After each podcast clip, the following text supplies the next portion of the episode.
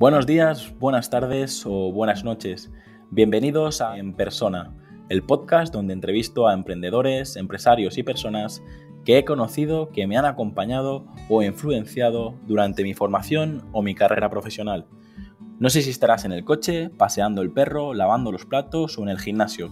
Solo quiero agradecer que estés escuchando este episodio ya que has decidido invertir lo más valioso que tienes, tu tiempo. Antes de dar paso a la entrevista, me gustaría comentarte que para mí es muy importante conocer tu opinión sobre el podcast, así que si quieres ayudarme, escríbeme al formulario que encontrarás en llamapuyolcayón.com barra contacto. Bienvenida Pilar, ¿cómo estás?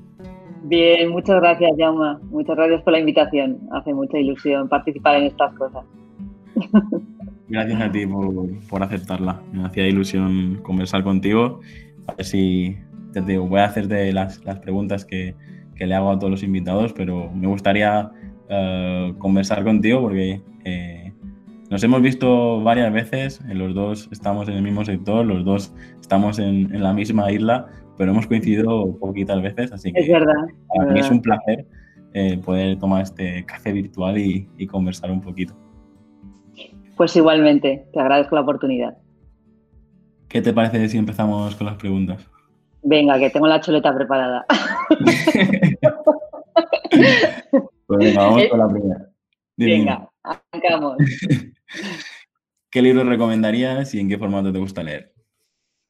Bueno, yo, que soy súper digital para casi todo, sigo leyendo en papel. Creo que también es un tema de, de que la vista lo llevo mal y con leyendo en, en, pantalla me sufren mis ojos, ¿vale? Pero prefiero el papel y subrayar y marcar cosas que me molan y, bueno, soy, en, eso, en eso soy todavía muy analógica. Y, seguro que si me oye Benjamín Villoslada, que este, siempre me está echando la, eh, echando la bronca con estas cosas, pero, pero no, yo ahí confieso que soy de, papel todavía. Y libros que me gusta leer, pues eh, últimamente eh, leo bastante ensayo, eh, leo bastante ensayo porque creo que estamos viviendo una, una época histórica y, muy compleja y, necesito eh, como puntos de anclaje o, puntos de, desde los que poder pensar ¿no? por mi propia cuenta y intento Uh, intento leer a gente que me aporte un poco visión de cómo, de hacia dónde vamos, ¿no? Como, como sociedad, como mundo, a nivel económico y de todo, ¿no? Y, y, estoy un poco ahí metida en estas cosas y la verdad que, que, me ayudan también a tener como una visión más amplia y como más humanista que creo que en el trabajo que hacemos es muy importante, ¿no? Entender, entender un poco la foto, el, el, salir del zoom y salir un poco hacia afuera para poder luego reenfocar, ¿no? ¿Algún título, Pilar, que ahí digas, este ha sido imprescindible durante 2020? ¿Algún autor, algún título que digas? Eh... Pues tengo dos libros que he leído este año que, que creo que me han marcado en ese sentido. Eh, uno es uno que ya, ya, tiene la edición un par de años, que es eh, Manual, eh, Manual para vivir en la era de la incertidumbre de, de Garrigues Walker, eh, que es una reflexión que él hace un poco de, de, toda la situación política, económica a nivel global. Y me parece que está escrito desde la sensatez más absoluta y que da muchas pistas para entender, como te digo, el mundo en el que estamos ¿no? y lo que nos viene un poco encima. Y otro que me ha encantado y que también lo tengo ahí, cada vez voy releyendo cosas y marcando cosas y que también me está ayudando mucho a enfocar es Cuatro Futuros de Peter Freys que también lo recomiendo, es de Blacky Books. Y es un, es una, un ejercicio de imaginación en base a, a economía, sociología, eh, casi a veces es un poco ciencia ficción, pero eh, maneja un poco los, los, puntos en los que creo que va a pivotar un poco el, futuro que tenemos por delante, que son la, la sostenibilidad, el ecologismo, el trabajo y un poco la, la, relación y la confrontación que se puede plantear en relación a, lucha de clases. ¿no? Y me parece que hay pautas interesantes a entender. La verdad que... tengo, tengo, tengo, en el tintero, perdón, tengo en el tintero El valor de las cosas de Mariana, de Mariana Mazzucato y tengo en el tintero En defensa de la ilustración de Steven Pinker, que también lo, los quiero leer. Y El infinito en un junco, que es otra historia, habla más de libros, pero, pero es que no me da más el día.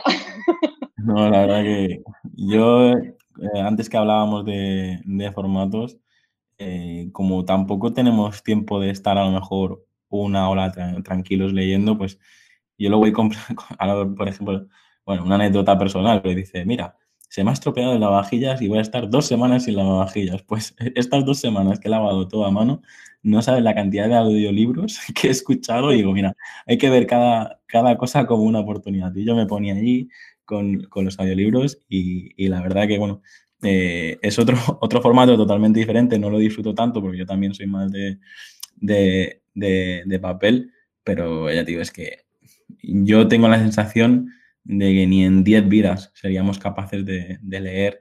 Solo los libros interesantes ya no seríamos capaces de, leer. Luego está toda la paja y todo, todo lo demás, pero es, es muy complejo y cada vez, no sé, o soy yo que estoy haciendo un podcast donde todo el mundo me recomienda cuatro o cinco títulos y yo, te, y yo me, me, quedo saturado, o, o, tengo la sensación de que, es eso, de que hay muchos libros eh, que merece la, la pena leer. No sé.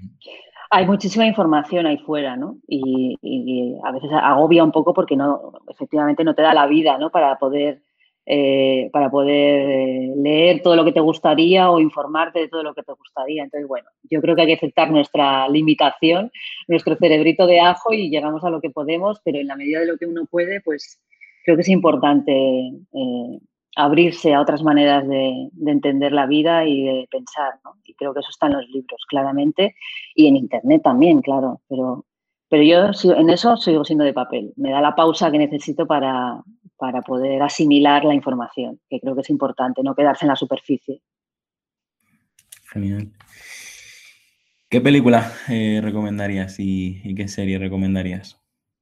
Qué difícil, es que quedarse con una es muy, muy, muy difícil, ¿no? Porque también me gusta mucho el cine, pero así, mm, echando un poco la vista atrás, eh, eh, hay como dos tipos de cine que siempre me, enamoran, ¿no? Uno es el de las superproducciones, cuando, cuando yo me licencié en Bellas Artes y en una de las asignaturas de audiovisuales me fascinaban el tema de las superproducciones de Hollywood, las pelis de romanos. Hice un trabajo súper guay sobre Cecil B. DeMille y todas esas megaproducciones de los años 40 y 50 que me, parecen eh, un derroche de, imaginación y de medios en la época, ¿no?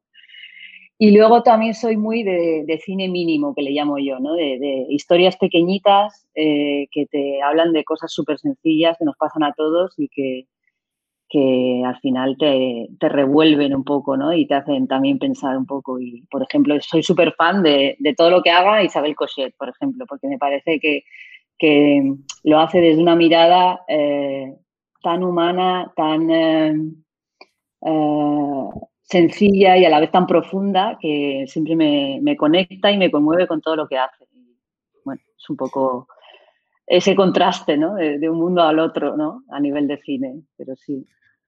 Te iba a decir, otra, otra mujer que marca, ¿no? Que tenía otra mujer que marca. y está el coche, la, tenemos, tenemos, ahí en la lista y a ver si en algún momento la podemos enganchar y, en, un siguiente foro poder traerla porque es, eh, nos encantaría. Tiene una visión muy especial.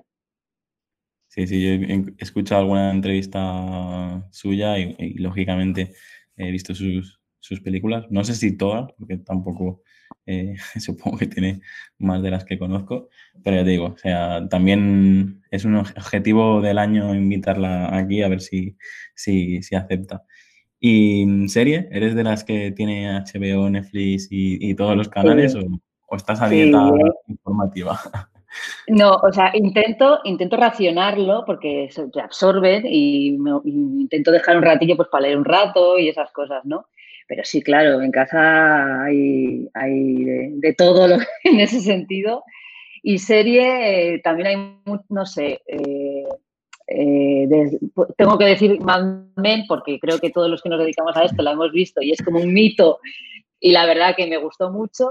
Eh, pero hay series fantásticas que se están haciendo últimamente que me, que me flipan, como la que, eh, como Fleabag, por ejemplo, en, creo que la ponían en Amazon, si no recuerdo mal, eh, que es una delicia y una forma de, de plantear la narrativa eh, audiovisual y, plantear, no sé, me pareció, me pareció brutal y, muy, una serie muy inteligente. Y luego así de las grandes, así, eh, el ala oeste de la Casa Blanca, por ejemplo, eh, Juego de Tronos me la traga entera, obviamente, hay que pasar por ello. Pero ya te digo, series chiquititas eh, que igual pasan por eh, como de refilón, pero que me parece que son ejercicios súper chulos de inteligencia en ese sentido, que hay que buscarlas un poquito. Ahora voy a atacar directamente a, tus dos amores, a ver si a ver qué contestas. ¿Cuál es el mejor lugar donde has estado? y, ¿Y qué lugar te gustaría visitar? Eh, voy a empezar por la fácil, que es qué lugar me gustaría visitar. y ahí tengo que decir, sin dudarlo, Islandia. Eh, lo tengo ahí en, el pendientes y eh, algún día caerá. A ver si se pasa toda esta movida y podemos volver a, movernos con cierta libertad y, me encantaría ir porque conecta, creo, por lo que sé del país y de la forma de vivir, con, con cómo pienso yo y me, encantaría, me encantaría visitarlo y el clima y todo me flipa.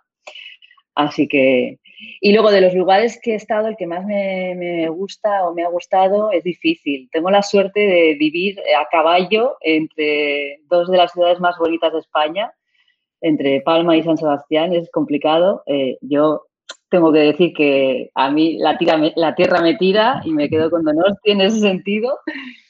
Eh, pero también estoy enamorada de un pueblecito pequeñísimo que está en la Sierra de la Rioja, casi hace frontera con Soria, eh, que se llama Ventrosa y que son cuatro casas y muy buena gente. Y, paso allí todo el tiempo que puedo también porque, porque es una vida sencillísima que me llena muchísimo y, me da un poco también paz para, para reorganizar mi cabeza y para, y para pensar despacio, ¿no? Y, de las ciudades en las que he vivido, pues no sé, Copenhague. Eh, pasé allí dos años de mi vida fantásticos. Creo que es, eh, me hubiese quedado allí, no me hubiese importado quedarme, las circunstancias no, se dieron, pero, pero es un sitio, y, bueno, la forma de vivir, la forma de ser de los daneses a mí me flipa y, y me hubiese quedado tranquilísimamente allí. Vamos. Estamos en un bueno, queda, claro, queda claro que soy nórdica, ¿eh? Sí, sí, sí. sí. No, han dicho, no han dicho ni Rivera Maya, ni Tailandia, ni... No, no, no, no, no. Yo para el norte. Ahora entiendo, ahora entiendo que te guste Mallorca, pero no tanto, porque a lo mejor prefieres, prefieres abrigarte un poco. A ver, en Mallorca, a mí el clima me cuesta, por ejemplo, el clima en, en verano me mata, ¿no? Me quedo como una celga, no puedo pensar con ese calor y esa humedad, es como... Pero bueno, hay muy buena gente también y tengo muy, he vivido muy bien todos estos años allí y la verdad que no, no puedo decir nada malo, ¿eh? O sea, al revés. Te decía que estos años que nos ha tocado vivir ya es un reto en, en sí, pero ¿te has marcado algún reto a nivel personal, a nivel profesional que puedas compartir con nosotros? Bueno, retos siempre hay muchos, ¿no? Y, siempre, por suerte, tienes eh, proyectos en la cabeza que te gustaría realizar. Eh, pero tengo que decir que uno que me encantaría poder llevar a cabo y espero buscar el momento y el hueco es escribir un libro. Y es algo que tengo ahí pendiente desde hace tiempo. Eh, no, probablemente sería ficción, no creo que escribiría nada técnico, no me apetece, eh, pero mm, tengo muchas ganas y tengo que buscar, probablemente ahí en La Rioja, en este pueblito que os digo, busque este verano o en, algún momento la manera de, de, sentarme y dedicarle tiempo a esto, ¿no? porque me gustaría mucho, sí. Me da, también me da, mucho, me da mucho apuro decirlo, ¿eh? porque me parece que es una cosa como de una responsabilidad brutal, ponerte a escribir algo que luego alguien lo pueda leer. Pero, pero creo que, aunque sea como ejercicio de, introspección y de reflexión, molaría mucho. Sí. Estoy seguro que si, si, lo haces con cariño, pues sería un éxito, porque al final eh, eh, yo creo que cuando estas personas que tardan toda su vida pensando que quieren eh, crear un libro y luego lo crean, mm, es un éxito. Y luego también hay autores que a lo mejor sacan un, libro cada año o un libro cada seis meses y al final son cuatro, cuatro blogs pegados que tampoco, normalmente no es lo mismo que el libro de tu vida, ¿sabes? Por lo tanto, eh, no sé, supongo, supongo que si, si todo el conocimiento que tienes lo, lo explicas en forma de ficción en un libro, estaría, estaría genial leerlo. ¿De qué te sientes más orgulloso, Pilar? De orgullosa. Pues me siento orgullosa de muchas cosas. Me siento orgullosa del equipo que hemos formado Gavillo en Mandarina, por supuesto, del, proyecto que tenemos entre las manos y de, cómo estamos haciendo las cosas con todos nuestros defectos. Pero si tengo que decir de que me siento más, más, más orgullosa es de mis dos hijos y, y de todo lo que aprendo de ellos cada día y de cómo los veo que van creciendo y, digo, algo estaremos haciendo bien, ¿sabes? Como es, son los proyectos, ¿no? De, tu vida, ¿no? Porque, de vida, sí. Sí, totalmente, totalmente, totalmente. Yo tengo uno de, dos añitos y, ahora viene otro en camino y te, ya te digo, al final no, no hay proyecto más importante que, que ese. Sí, es, dedicas muchísima energía y tal, pero ahora, por ejemplo, yo que tengo uno mayor ya de 22 va a hacer y ya lo ves que es un adulto hecho y derecho y de bueno, eh, ha merecido la pena, ¿no? Y, hablas ya con él como una persona mayor y dices, joder, eh, qué gozada, es, es una sensación muy, muy chula, muy chula. Hay muchos, mucho sacrificio y mucho esfuerzo detrás, pero mola. Tú ya has conseguido crear un adulto, eso ya te has pasado el juego ya. Yo, yo todavía estoy. se ha creado el solito, ¿eh? Se ha creado el solito, pero. Sí, no me lo creo. no, es verdad que, claro, tienes que estar ahí, apoyar y educar y tal, ¿no? Pero, pero bueno, al final es mérito suyo, por supuesto. ¿Con qué te pasa el tiempo volando, eh, Pilar? ¿Qué, qué haces con el tiempo libre? Pues tengo muy poco tiempo libre y eso es algo que tengo que hacerme mirar seriamente, porque tengo que decir que me gusta muchísimo mi trabajo y tengo poca sensación de estar eh, perdiendo el tiempo, aunque le dedique más horas de las que eh, debería quizás, ¿no? Eh, pero bueno, me, pasa el tiempo volando con, mi gente, no, no, no, soy de grandes, no necesito grandes movidas, ¿sabes? Para, para estar a gusto y para pasármelo bien. Eh, me pasa el tiempo volando leyendo también, me pasa el tiempo volando a veces sin hacer nada, porque también necesito esos ratos de mirar al techo y de decir, mira, me tumbo aquí un rato y que le den al mundo, ¿sabes? Porque es como, parece que siempre tenemos que estar haciendo algo, ¿no? Y es como, oye, mira, también necesito un poco de, aire y, de, y de respirar un poquito, ¿no? Pero sí, básicamente con los míos, no, no, no, no soy de grandes historias, necesito poco para estar a gusto y ser feliz. ¿Cuál dirías que es tu mayor virtud y tu mayor defecto? Esto lo he tenido que preguntar, ¿eh? ¿Ah, sí? Pues mira, ya, te ha servido de algo la entrevista, has hecho un ejercicio.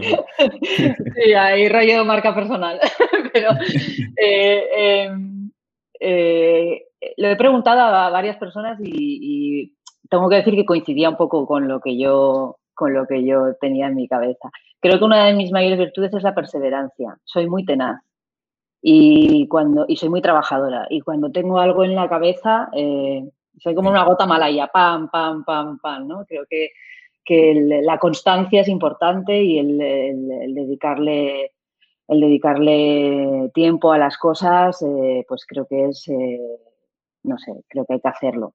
Y, creo que eso mismo a la vez se convierte a veces en un, en un defecto, ¿no? Que a veces soy muy terca y muy, y muy, a veces me enroco eh, y eso, y tengo carácter y eso también eh, hay que gestionarlo, ¿no? hay que aprender a gestionarlo. Pero bueno, eh, sí, cuando me paso de vueltas en ese aspecto, pues sí, pues se convierte en un, en un defecto, la verdad. Suele pasar, ¿eh? que nos, eh, es algo que he detectado después de muchas entrevistas, que la gran mayoría de gente, no sé si es porque realmente lo piensan así o por pereza de contestar rápido, pero la gran mayoría de gente lo que considera un virtud, luego deja un espacio y dice, y también en mi defecto, porque es una arma de doble filo, ¿sabes? Y, y es interesante, yo creo que de esto también podemos aprender porque a veces todo tiene dos caras y, está bien ver la parte positiva y la, negativa de todo. La verdad que sí. Claro.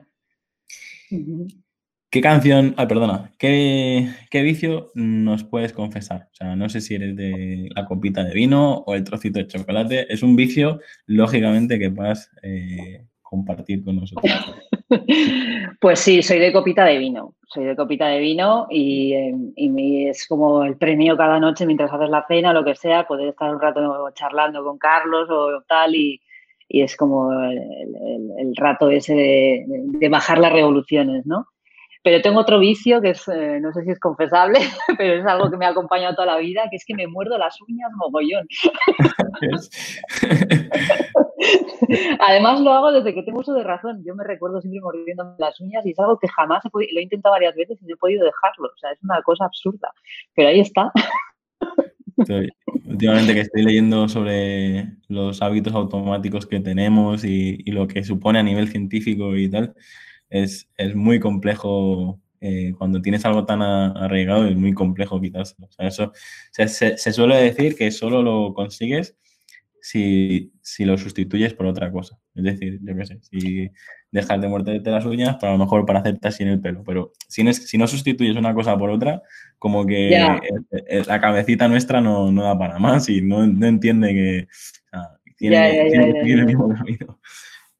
Que mm, ahora sí, en ese momento dices, dices necesito recuperar la energía, ¿qué grupo o qué canción te pones a todo volumen? Moderat.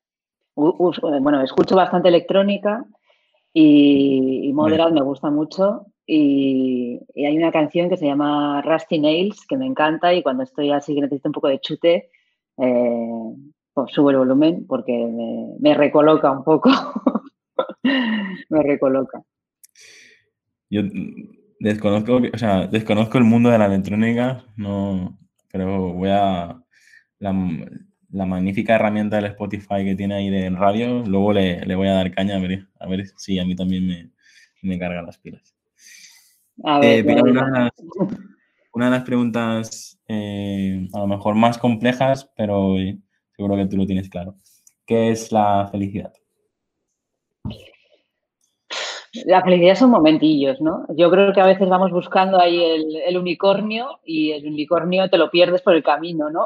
y son esos ratitos que, que, te sientes tranquilo, creo que es un componente fundamental de la felicidad, la tranquilidad, la, sensación de que no tienes que no tienes urgencias en ningún aspecto, ¿no? Y, son esas, esas pequeñas eh, velitas que se encienden en, en algunos momentos de la vida. ¿no? Para mí la felicidad es un potaje, es una copa de vino y es estar con mis amigos de charleta en una mesa. Y, ya te digo, o sea, creo que a veces buscando algo, algo más grande o algo más deslumbrante nos perdemos esos ratos, que son los que de verdad te construyen un poco como, como persona. Y, y, es eso, no es más. No, para mí, o sea, creo que si empiezas a sumar todos esos pequeños momentos, te das cuenta de lo rico que eres, ¿no? y de lo feliz que puedes ser eh, eh, y, de, las cosas que te estás perdiendo a veces, ¿no? Por, perseguir no sé qué. Algo, a veces cosas que nos venden y que son un poco, en fin, absurdas. Ahora me, me acabas de recordar que yo con 18, 19 añitos, un poquito más, no me acuerdo, eh, hice precisamente mi primer cortometraje que cuando me, quería meter en el mundo del cine y tal. Y, precisamente el, el, guion que escribí, que está adaptado de un cuento de Jorge Bucay, decía eso, ¿no? Es un, cuento que dice que en una libreta eh, la gente va apuntando los, los momentos más, más felices de vida y luego los suma, ¿no? Y, y, y es eso, es eh, eh, ese jugar con tus primos o esa cenita con, con unas amigas y al final eso es lo que realmente vivimos o lo que más disfrutamos. La verdad que eh, lo voy a volver a ver porque a veces, a veces me hace falta tener en cuenta eh, que lo, que importa son esos pequeños momentos.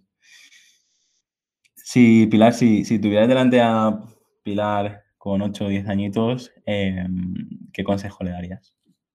Tuyo de niño. Yo de niña era súper tímida, era una, era una niña que iba a los sitios así con los ojos súper abiertos, lo miraba todo y tal y hablaba muy poco. Y le diría que, no se tome muy en serio, que no tenga miedo, ¿no? que, que para adelante y que, que, a veces te equivocas y que, y que no pasa nada, que es levantarte y seguir, ¿no? O sea, porque todo lo demás tiene solución, todo lo demás eh, lo vas arreglando, ¿no? Mi abuela siempre me decía, lo único que no tiene solución es morirse, y es cierto. Así que, así que mira, yo qué sé, a veces nos, nos, em, nos arrugamos, ¿no? Con cosas que dices, bueno, yo qué sé, vamos a quitarle hierro, que no pasa nada, ¿no? Eh, habrá que seguir. Ahora la siguiente pregunta, que es, está enfocada un poquito también en, el futuro, pero ¿qué te parece si en vez de hablar del futuro a nivel general, hablamos un poquito del futuro en nuestro sector? El futuro, pues yo veo que este año ha arrancado y en que todo el mundo eh, durante el confinamiento se ha puesto a, a replantearse su posicionamiento, hacer rebrandings, hacer restylings. ¿Y qué opinas? ¿Cómo, cómo será el futuro de, nuestro sector? Pues eh, yo soy de naturaleza optimista, entonces, entonces quiero pensar que, que, vamos a ir ganando peso en el sentido de que se va a ir eh, entendiendo la importancia de trabajar desde la marca, desde muchas organizaciones, la importancia de de mm, eh, estructurar un, discurso de marca y unos, eh, una estrategia de marca acorde a, cómo es uno y, acorde sobre todo a los objetivos de una, de una estrategia de negocio. Y creo que espero que vamos a ser capaces nosotros también como, como profesionales de difundir y de explicar los beneficios que podemos aportar desde ese, desde ese prisma. ¿no? Creo que es muy importante porque eh, en muchas empresas seguimos siendo los del logo, ¿sabes? Los de dibujar el loguito. Y creo que es, eh, hay que ser muy pesados, hay, que, hay que hacer mucha, mucha docencia y hay que, hacer, hay que poner mucha luz en ese, en ese sentido de que al final esto no es un logo, esto es un, tema de estrategia, que vamos súper pegados a la dirección de la empresa y que, y que además sumamos, o sea, que, estamos ahí para sumar, ¿no? Entonces, eh, eh, nosotros que, trabajamos muchísimo con un sector que en ese sentido nos está, o sea, es difícil hacerles ver este, este tema que es el sector turístico, creo que eh, toda esta crisis que estamos viviendo y que desgraciadamente les está afectando tanto, les está haciendo ver eh, un poco la, gran herramienta que es tener una marca sólida, ¿no? la, gran herramienta para construir relaciones, la gran herramienta para generar competitividad, que es tener una marca sólida. Y, puedo decir que nosotros, por ejemplo, hemos tenido la grandísima suerte de no, dejar de trabajar durante todo el confinamiento, hemos podido mantener a todo el equipo, no hemos tenido que hacer ERTES, hemos mantenido los proyectos, porque tenemos clientes que creen en ello y a los que también hemos hecho un esfuerzo en, demostrarles que, desde la marca se crece. Entonces, eh, soy optimista. Hay mucho por hacer, hay mucho por hacer. Tenemos que estar ahí picando piedra y dando clase casi, cada en, casi en cada reunión, pero, pero creo que, que, además es algo que es imparable en el sentido de que, de que no van a poder obviarlo mucho tiempo más los que no lo estén atacando. Entonces, eh, la, alternativa es perder la relevancia y perder la competitividad en el mercado. Entonces, eh, bueno, al final es un tema de, seguir vivos, ¿no? Yo creo, Pilar, que estamos en el momento perfecto porque antes, al menos cuando yo empecé, eh, no se escuchaba la palabra branding, no se escuchaba la, palabra eh, naming y ahora cada vez más.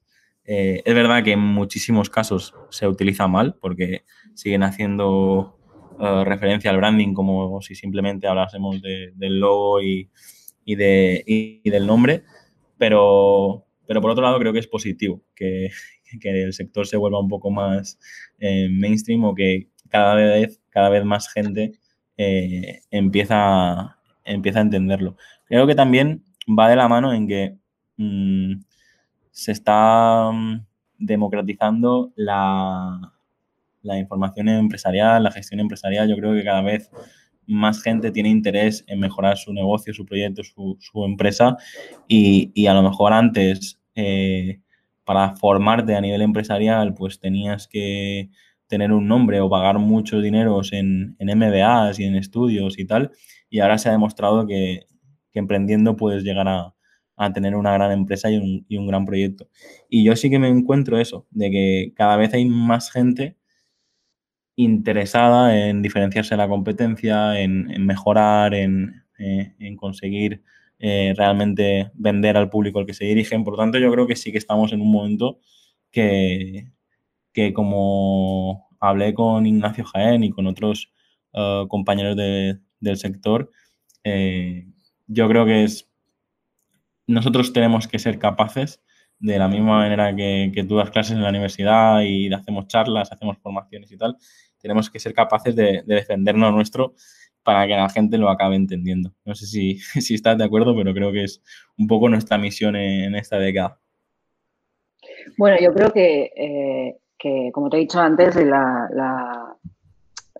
divulgar, el divulgar lo que podemos eh, eh, conseguir trabajando desde la marca y el divulgar los beneficios de, de, trabajar desde el branding, creo que es básico. Hay poca cultura todavía en muchas empresas en este tema. Es verdad que va creciendo. Es verdad que ahora ya oímos hablar de brand managers y oímos hablar de cosas que hace tres años eran impensables. Eh, pero eh, queda mucho por hacer, queda mucho por hacer y, creo que nosotros somos los primeros interesados y tenemos que estar ahí aquí del cañón. Entonces, eh, es el momento, ¿no? esta, crisis horrible que se, que se, está generando a raíz de la crisis sanitaria, pues de aquí solo vamos a salir siendo más competitivos y siendo mejores. y ahí entra de lleno la marca. Entonces, eh, el que quiera seguir vivo tendrá que hacer un pensamiento en ese sentido. Creo que es eh, indiscutible.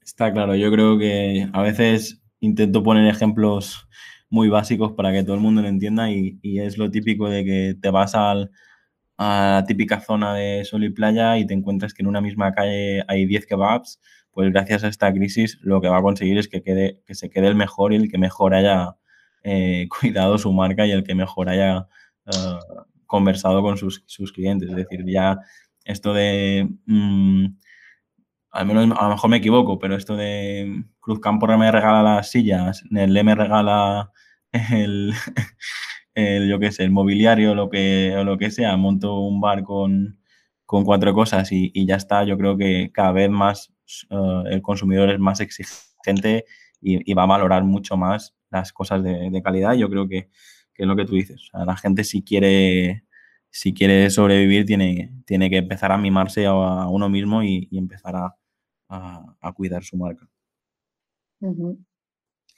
Pilar, eh, ¿a quién te gustaría conocer? Y ahora ya hablamos eh, a nivel familiar o a nivel profesional o autores, incluso hay gente que, que directamente ha dicho un personaje de ficción o, incluso un personaje eh, histórico de, hace, de hace miles de años. En, tu caso, si tú pudieras abrirte esta, esta copita de vino con alguien, eh, ¿con quién sería?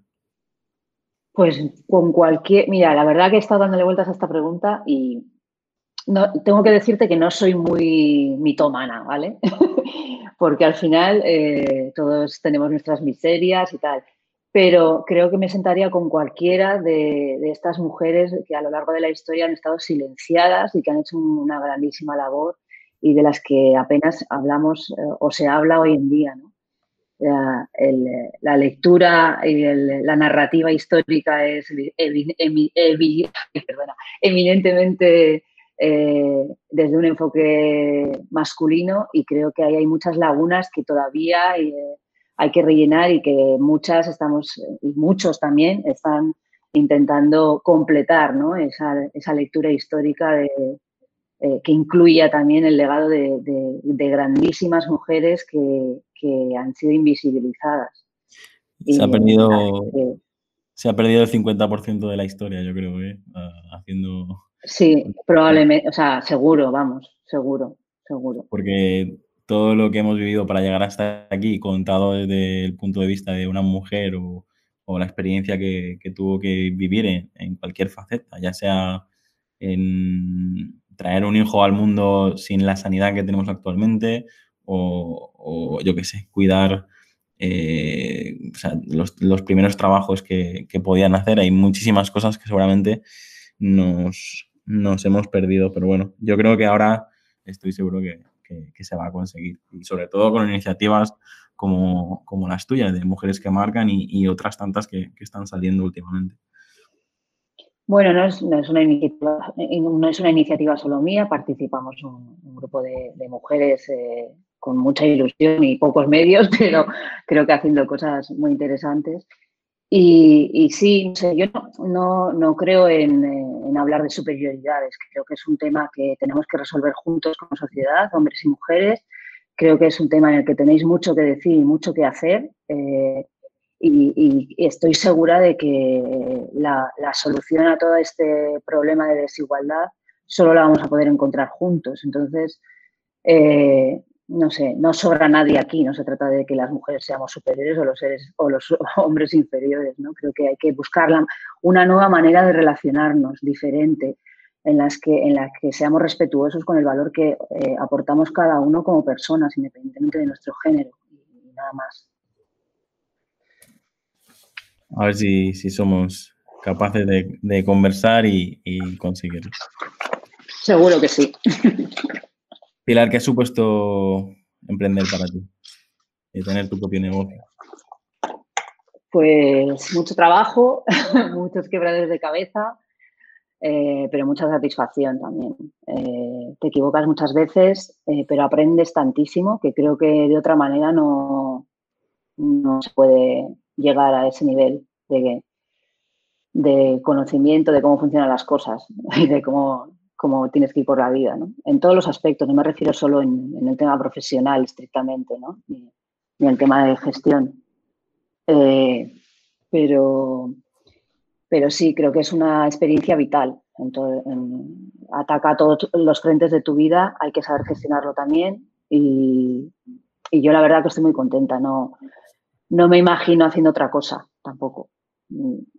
Tuve un trabajo que me duró seis meses porque entendí que aquello no era para mí y siempre he ido por mi cuenta. Entonces, eh, no sé, creo que es, verdad que creo que los que nos lanzamos a emprender tenemos, estamos hechos de una pasta un poco especial, eh, pero, pero bueno, eh, no me arrepiento en absoluto y creo que es algo que hay que hacer muy convencido también estoy un poco en contra de algunos movimientos que ha habido últimamente de invitar a todo el mundo a emprender. No todo el mundo vale para emprender.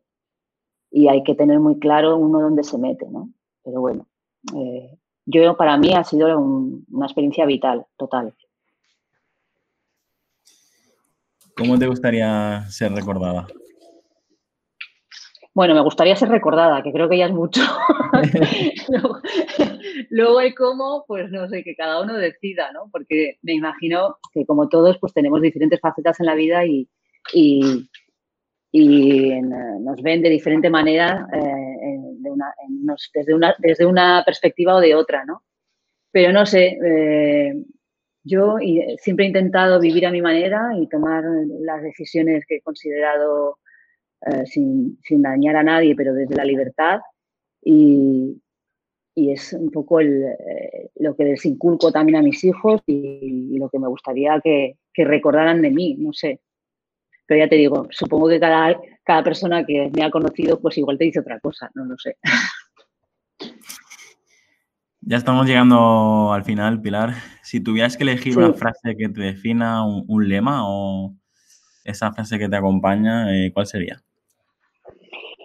Ay, no sé. Eh, últimamente, hace tiempo que llevo puesta una en, el estado del WhatsApp, eh, que es un trozo de una letra de Sabina, que es eh, siempre que me confieso me doy la, absolución, ¿no? Porque, como te decía antes, creo que a veces nos tomamos un poco demasiado en serio y hay que aligerar un poco la mochila, que ya bastante, bastante compleja es la vida como para encima ir siempre dándonos latigazos, ¿no? nos vamos a equivocar mil veces hay que leer lo que has hecho, entenderlo, aprender y tirar para adelante y ya está. Eh, perder un poco el miedo ¿no? a, esos errores, a esos fallos. Pues Pilar, eh, muchísimas gracias. Ahora el tiempo que nos queda, me gustaría que, nos digas eh, la gente que no te conoce, de dónde te puede encontrar y, si quieres contar un poquito más sobre tus proyectos o, sobre vuestra especialidad, lo, lo, que quieras decir, pues eso, eh, nos quedan unos minutitos para, para que aproveches de hablar directamente a la audiencia y, despedirnos.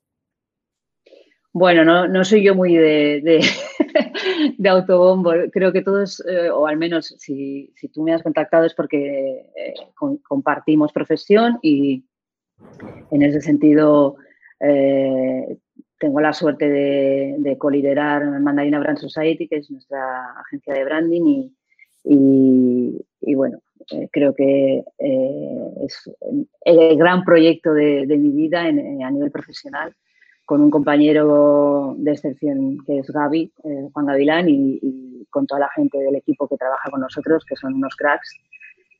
Y, y luego, pues, el otro gran proyecto que también me mueve muchísimo, que es Mujeres que Marcan, que ahora está un poco frenado con todo esto de la COVID, pero que me ha dado la oportunidad de conocer a mujeres enormes, a veces en rincones pequeños, eh, y, de las que aprendo muchísimo cada día. ¿no? Eh, creo que es, para mí ha sido una lección, una lección y, un recolocarte en, eh, en, tu sitio y el, ver cómo otras mujeres han salido adelante y, y, son capaces de aportar tantísimo, ¿no? Así que os invito a echar un ojo a, las, dos, a las dos webs. Eh, la de Mandarina ahora un poco desactualizada, le vamos a dar un meneo porque tenemos un montón de trabajo nuevo que subir. Pero en casa del herrero, eh, cuchara de palo, ¿no? O cuchillo de palo, no tenemos de ir. Y, y nada, hay mujeres que marcan a ver si ahora, por suerte o, o con suerte, se va, se va vacunando la gente y, y vamos arreglando todo este tema de la pandemia y podemos recuperar los encuentros porque nos parecía muy importante eh, vernos físicamente. da mucha pila, da mucha pila. Y si queréis encontrarla varias veces al día, la, tenéis en Twitter, porque yo, la, verdad que eh, es, creo que es una de las pocas redes sociales donde está más presente, ¿no, Pilar? En LinkedIn también eh, publico bastante, pero más, más temas más a nivel profesional. Pero en Twitter es un poco cajón desastre, ahí, hago, ahí publico un poco de todo. Es verdad, yo siempre eh, creo que es una de las eh, personas que creo que tengo incluso activar las notificaciones para ver qué nos cuentas.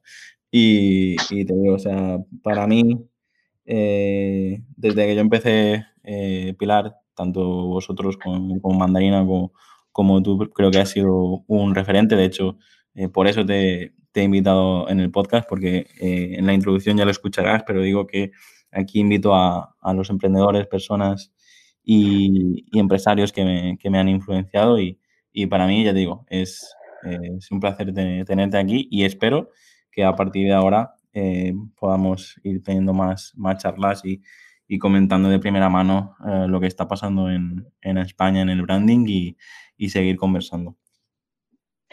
Pues te agradezco, me da como, me pongo roja y todo, bueno, de, esas cosas, pero bueno, te lo agradezco mucho, te agradezco mucho la invitación, yo siempre disfruto de, las charletas y aunque sea con estos cafés a distancia y cuando quiera repetimos, ¿eh? aquí o en cualquier otro sitio y hablando de lo que nos gusta hacer y de nuestro trabajo, así que por mí encantada. Como te decía yo, aquí estoy un poco encorsetado por, las preguntas que yo mismo diseñé, pero, estoy seguro que en otro, en otro foro, en otro momento, eh, tenemos eh, conversaciones para, para, rato. Así que acepto tu, invitación y, en otro momento ya seguro que te intento localizar otra, otra vez para, seguir hablando. Un abrazo, Pilar, y muchísimas gracias por, por compartir. A ti, un abrazo. Chao.